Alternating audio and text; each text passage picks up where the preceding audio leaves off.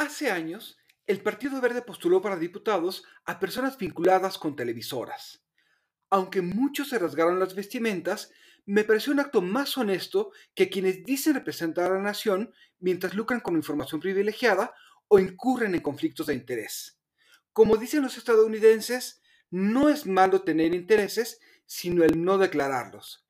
Lamentablemente, nada hemos aprendido desde entonces. Realpolitik 101. Comentario político rápido, fresco y de coyuntura con Fernando Duorak.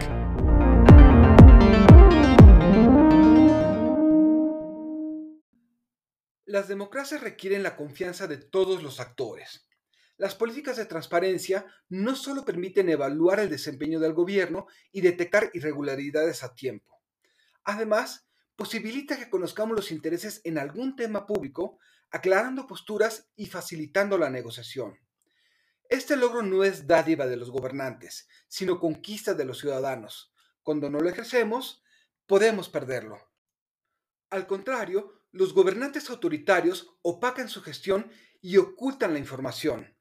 Harán creer que la transparencia es costosa e innecesaria, pues su honestidad está fuera de todo cuestionamiento. Mientras implantan la fe entre sus seguidores, eliminan el espíritu de duda y cuestionamiento que debería alimentar a la ciudadanía. La semana pasada vimos cómo el presidente golpeó a un medio de comunicación y a una organización de la sociedad civil, descalificando respectivamente a sus socios y fuentes de financiamiento. Un argumento bajo y falaz por donde se le vea, pero eficaz ante un público que busca teorías de la conspiración en lugar de evidencias. Pero no sirve contestar un discurso moral con baños de pureza no se gana neutrales y se afianza a los creyentes del gobierno.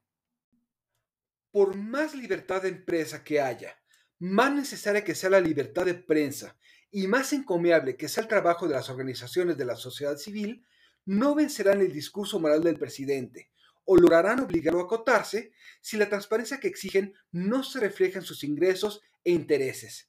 Así se refrenda la pluralidad de nuestra sociedad. Si deseamos salir de esto pronto, todos tenemos que ceder algo.